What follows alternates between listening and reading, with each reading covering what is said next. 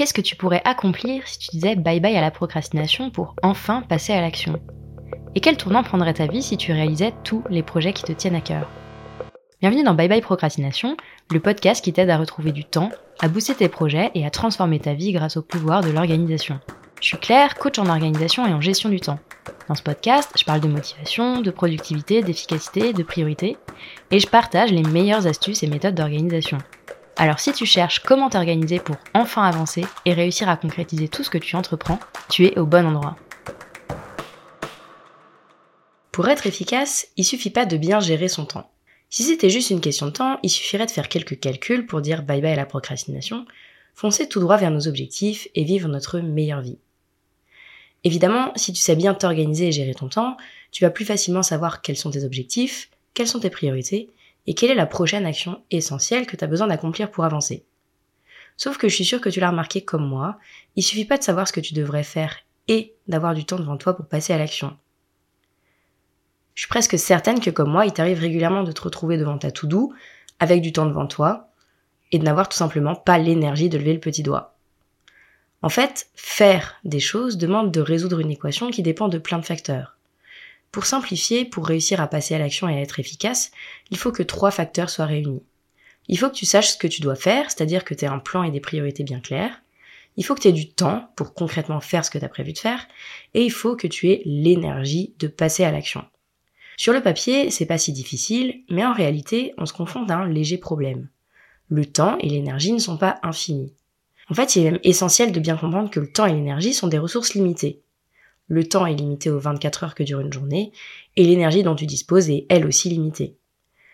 Gérer le temps, c'est en fait assez simple, c'est presque une question mathématique car c'est très prévisible. T'as 24 heures dans une journée, 7 jours dans une semaine, tu connais tes besoins en sommeil, disons 6 heures ou 8 heures par nuit. Tu sais à peu près prévoir comment tu vas occuper ton temps et les événements à venir. Ça, c'est le rôle de ton agenda. À force d'expérience, tu sais même dire combien de temps à peu près peuvent te prendre les différentes actions que tu prévois de faire.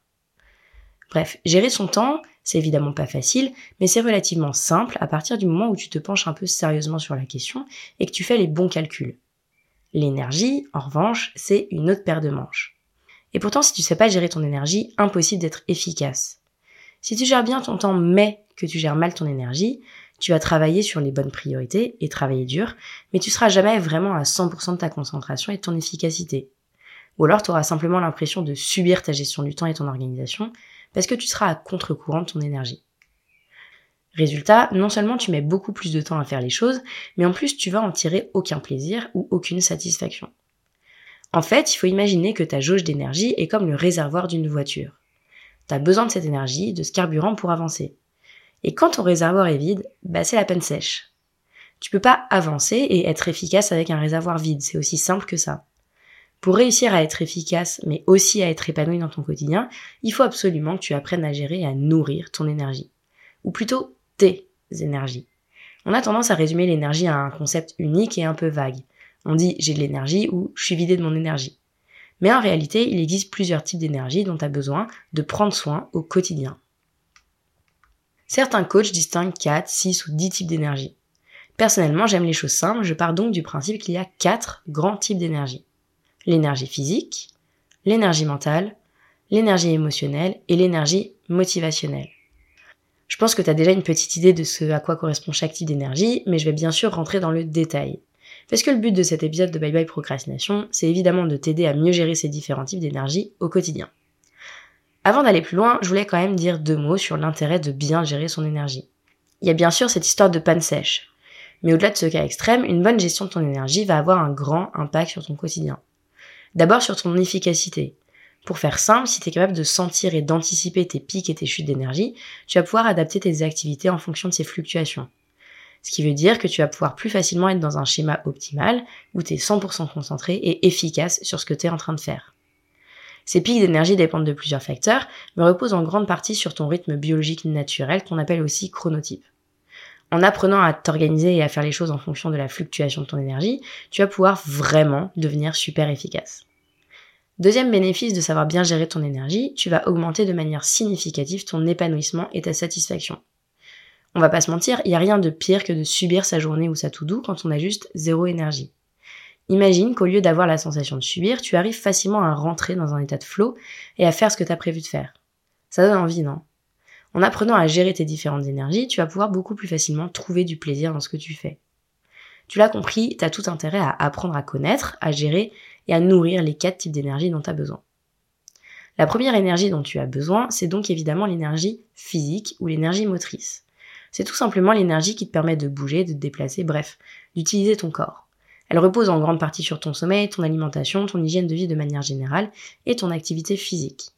En fait, tu peux même augmenter ton énergie physique potentielle en la dépensant.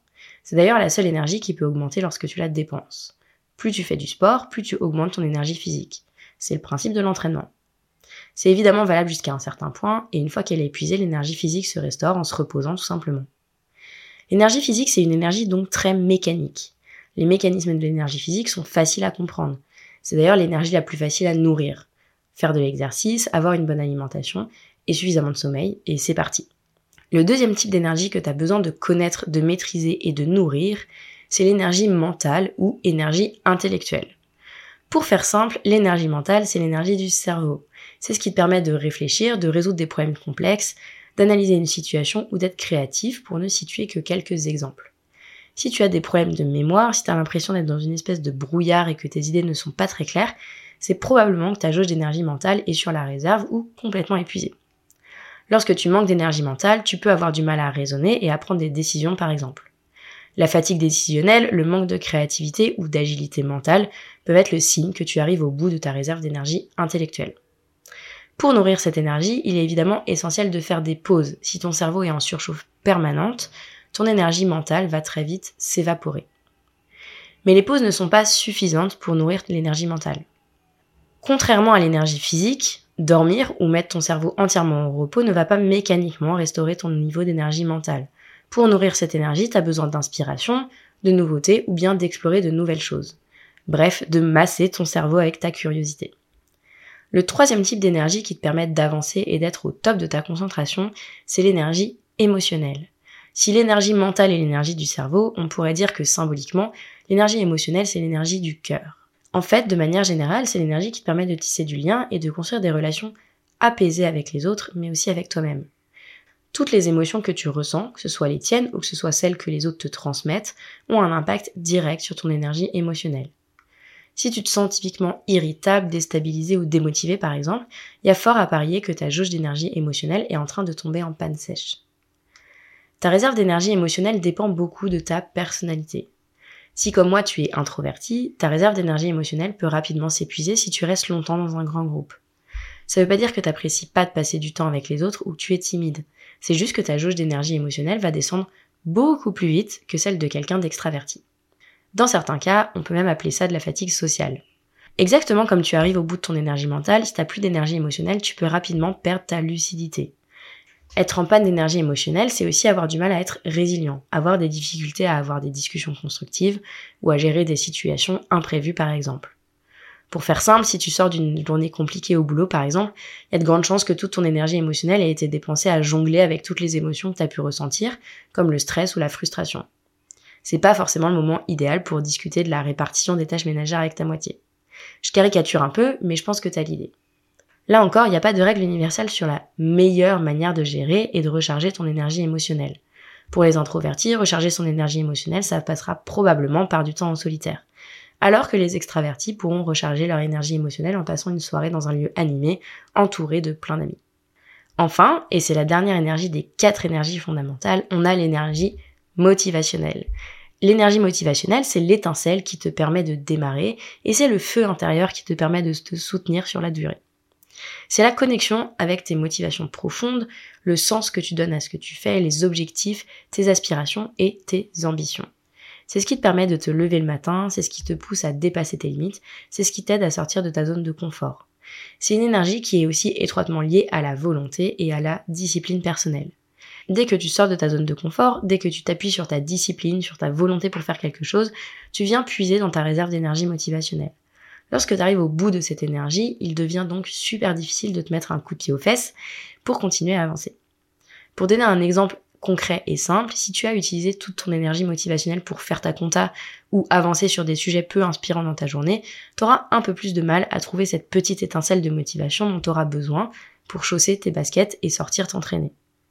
Pour préserver ton énergie motivationnelle, pour préserver ta volonté et éviter d'éteindre ton feu intérieur, il est donc super important d'être au clair avec tes priorités et de choisir tes batailles. En fait, choisir tes batailles, c'est l'expression qui résume très bien la meilleure stratégie pour préserver tes différentes énergies. Alors, en conclusion de cet épisode, je te propose de te pencher très concrètement sur tes niveaux d'énergie et de faire le point.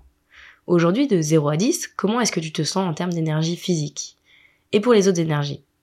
Quel est le niveau d'énergie que tu aimerais atteindre d'ici la fin de la semaine? Comment est-ce que tu aimerais te sentir? Et enfin, comment est-ce que tu vas faire remonter tes différents niveaux d'énergie dans les prochains jours? Tu peux noter pour chaque type d'énergie au moins une petite action super simple à mettre en place. Voilà, je te dis pas que tu vas faire la révolution dans ton efficacité en un coup de baguette magique. Tu sais que c'est pas ma philosophie. Mais rien qu'avec ces trois petites questions, tu peux déjà faire beaucoup pour mieux comprendre ton fonctionnement et ajuster ton organisation à ce qui fonctionne pour toi.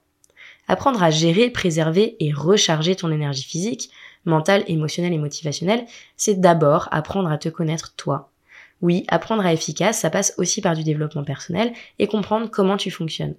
C'est seulement quand tu commences à aller au-delà des méthodes d'organisation et de l'aspect technique de la productivité, quand tu commences à partir à la conquête de tes pensées, de tes émotions, et à faire en fonction de ce qui marche pour toi, que tu peux véritablement avancer.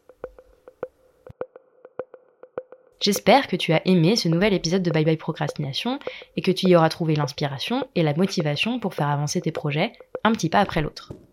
Si c'est le cas, je t'invite à mettre 5 étoiles sur ton application préférée, à me laisser un commentaire ou à partager cet épisode autour de toi.